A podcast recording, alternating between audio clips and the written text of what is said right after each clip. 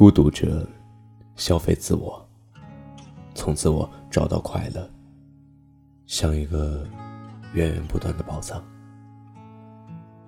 寂寞者消费外界，从廉价的社交找到快感，受他人喜怒哀乐的干扰。很多人误把孤独和寂寞的无趣划等号，相反，孤独者恰恰是极其有趣、极丰富的人。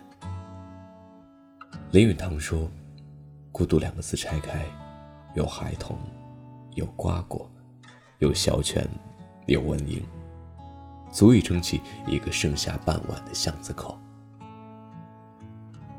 孤独者的内心早已活成了一片世界。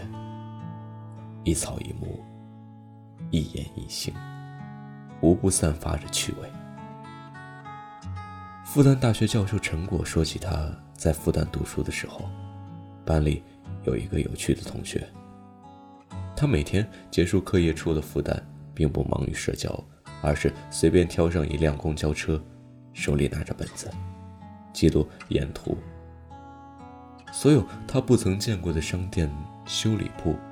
车站、超市、路口，他都乐其所得。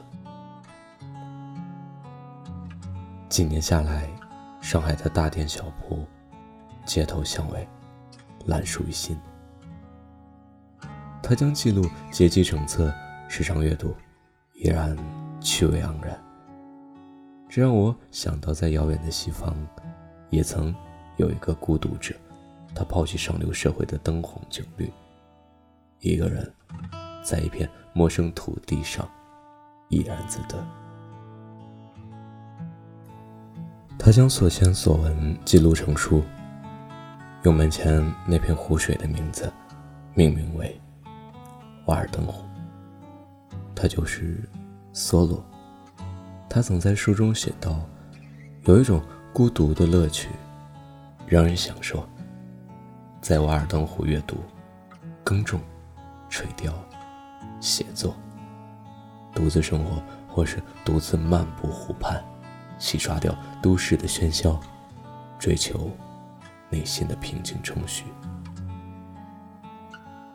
周国平说：“无聊者自厌，寂寞者自怜，孤独者自足。”有时候，世界并不无聊，只是……我们无聊。现在很多人，他们无法体会孤独的趣味，却得了寂寞的病，四处追赶廉价的社交。一群寂寞的人在一起，还是寂寞。人只有学会和自己相处，才会和世界相处。只有自己活得生趣，世界才能变得有趣。很喜欢加拿大作家翁达杰。在一轮月亮与六颗星星里写到的一句话：“你相信孤独，也相信隐退。你浪漫的起，因为你自给自足。余生，愿我们都能做一个自给自足的人，享受孤独，却不寂寞，不累于生活，不迷失自我。”